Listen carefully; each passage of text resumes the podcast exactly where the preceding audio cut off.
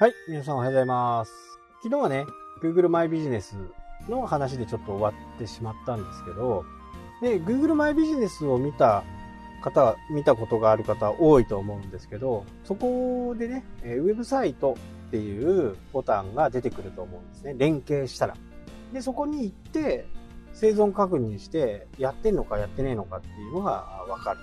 で、その中で、まあ営業時間が分かったり、でも Google マイビジネスで営業時間とか分かるんで、生存確認が取れたら、もうそれだけでね、えーお客さんは行ってしまう。で、購入単価が高いとね、サイトをくまなく調べたりとかするとは思うんです。だから最低限の情報はウェブでね、作っと、ウェブサイトで作っとかなきゃならないっていうのは、まあこれはある。違うパターンでいくとね、ウェブをサイウェブサイトを押したらブログに行く、無料ブログに行くっていうのは、やっぱり信頼度に欠けるかなというふうにね、私は思うんですよね。まあ人それぞれですけど、私的には、まあ、ブログとね、ウェブサイトの住み分けが、わかるってはわかるんで、この辺がわからなかったらね、ブログでもサイトでも何でもいいのかなっていうふうには思いますけど、まあでも最低限ね、サイトは必要かなと。ただ、凝ったね、ものっていうのは本当に必要ないんじゃないかなっていう。Google マイビジネスでしっかりやっといて、じゃあホームページの役割ってなんだっていうと、まあ生存確認がはっきりできるっていうことは、もうこれはもう前から言っている通り。で、ここからなんですけど、ここからは、やっぱりね、最後はメールマガジンとか、リスト、ダイレクトメールを送れるようなリストが取得できるのかどうなのかっていうところがね、非常にポイントが高いと思っています。え最近ダイレクトメールの必要性っていうのかね、注目度が上がってきてるんですけど、こう新聞取られなくなった方が多くなって、チラシが、こうよ、チラシをね、よく見ないっていうか、たまにしか見ないとか、ダイレクトメールが少なくなってきた分、今ね、ダイレクトメールがかなりの注目のポイントなんですね。お金はかかりますよね。切手代だ、印刷代だってね。でも、それ以上にお客さんは喜んでくれると思うんですよ。ただ、これはね、まだちょっと私の中でも、まあ、ダイレクトメールが来るだろうなっていう感覚。で、実際にこれが、あーどうなのかっていうのはね、ちょっとまだ定かじゃないところがあるんで、簡単にやっぱり名簿が取れる、リストが取れるっていうのはやっぱりメールアドレスなんですよ。で、メールアドレスって今見ている皆さんがもうこう配信されるのを見ていると思うんですけど、まあ、Amazon とかね、楽天とか、まあ、お気に入り登録とかね、えメルマガの登録 OK にすると、まあ、すごい量のね、メルマガが届くわけじゃないですか。で、闇雲にね、Amazon とか楽天がそれをやっているわけではないんですね。当然、メルマガ担当者だって、あまりにも多く送ると、うざいっていうのは100も承知なわけですよ。ただ、そのうざくなる人の原因として、そのショップが好きか好きじゃないかで、うざくなるかならないかなんですよ。私がね、よくこう、キャンプ道具を買ってるスノーピークなんか、まあまあ最近もう富にね、去年の11月ぐらいから多分担当者が変わったんだと思うんですけど、すごい量のね、お知らせが来ます。こう、サイトのね、えーお知らせですね。まあ、ピコピコピコピコ来るわけです。でも、僕はスノーピークが好きなんで、別にね、えーうるさいなとは思いますけど、なんか、一生懸命やってんだなっていうぐらいの感覚なわけですよね。で、本当にうざかったら、多分通知が来ないようにとか、解約をするとか、解除をするとかね、すると思うんですけど、まあ僕は別に、あの、もしかしたらね、最新の情報が入るかもしれない。新作が出たら、まあ、とにかく新作が出ると、限定とかってなるとね、本当にすぐ売り切れちゃうんですよ。で、売り切れたまんま、次ね、いつ作るかわからないとかっていうのがね、え、スノーピークのちょっとしたやり方なんで、それを逃しちゃうと、もう買えないわけですよね。もうずっと買えない。そうならないために、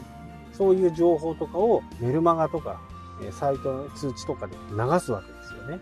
じゃあこれを自分のところに変えてみると、世の中に出す第一情報をメルマガにするだけなんですよ。で、それを見たお客さんたち、メルマガ取ってる人たちは、まあ、競争率も低いから、そこを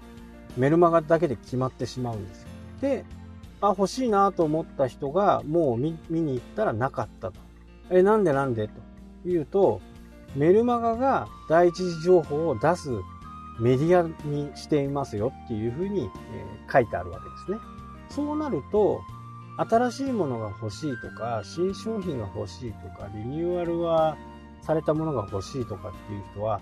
そのメールマガジンに登録するわけですよ。登録しておかないと、その最新の情報はいつもね、ずっと見てるわけじゃないですね、ウェブサイトでもね。でもメルマガだと、来週からこういうのやりますよっていう風なことをメルマガで出すことによって、お客さんはその日めがけてね、サイトを訪れるわけですよね。その間うざいメールも来ますけど、それが欲しいばっかりに我慢しちゃうんです。それを解除しちゃうと、もう絶対買えないから。自分の中でね。だからそういう風な第一次情報を出すコンテンツを皆さんね、各自でいろいろこう、決めていく必要があるんですよね。えー、Twitter なら Twitter、Facebook なら Facebook、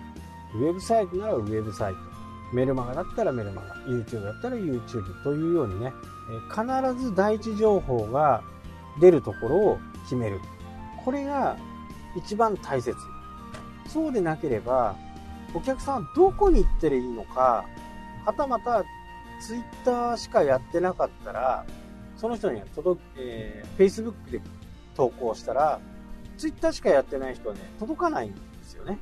なので、えー、最新の情報はね、メールマガジンでお知らせしますよ。最新の情報は Twitter でお知らせしますよっていう風にやっていくことが、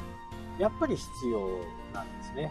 お客さんもその商品が欲しいとなると、だいぶ我慢します。なので、この辺をね、活用できると、まあ、ウェブのマーケティングは成功していくのかな。そこから試行錯誤は必要ですけどね。やっぱりメールマガジンだと、開封率がね、明確にわかる。で、気になる人たちのどこのページに飛んだかっていうのもわかる。ウェブサイトでもわかるんですけども、まずメールマガジンに申し込む人は何かしら興味がある人、全く興味がない人には届かないということはね、もう皆さんお分かりだと思うんですけど、えー、検索したからといって、検索で上位にあるからといって決まるというのは、もうちょっと少し前の考えちゃうかな。どれだけファンをつなぎ止めとくかっていうのは、もうメールマガジンしかないのかな。まあ、LINE とかもあると思うんですけど、明確なね、リストとはね、僕の中ではちょっと呼べないんですよね。えー、なぜならね、無料でやっているというところが大きなポイントですね。で、無料でやってる部分、サービスを展開するサービス業者っていうのは、気分次第でね、やめようかなとか思えるんですよね。もうこのサービスやっても、なんか、反応薄いし、数値も悪いからやめちゃおうって言って、多分そんなことはないんですけど、ただ、リスクを考えると、リスクヘッジをしとかなきゃならないんですね、経営者はね。なので、そのリスクヘッジをするためにもね、自分のところで配信できるもの、そういったものをしっかりね、育っていくことがね、成功の近道かなというふうに思います。はい、というわけでね、今日はこの辺で終わりたいと思います。それではまた。したっけ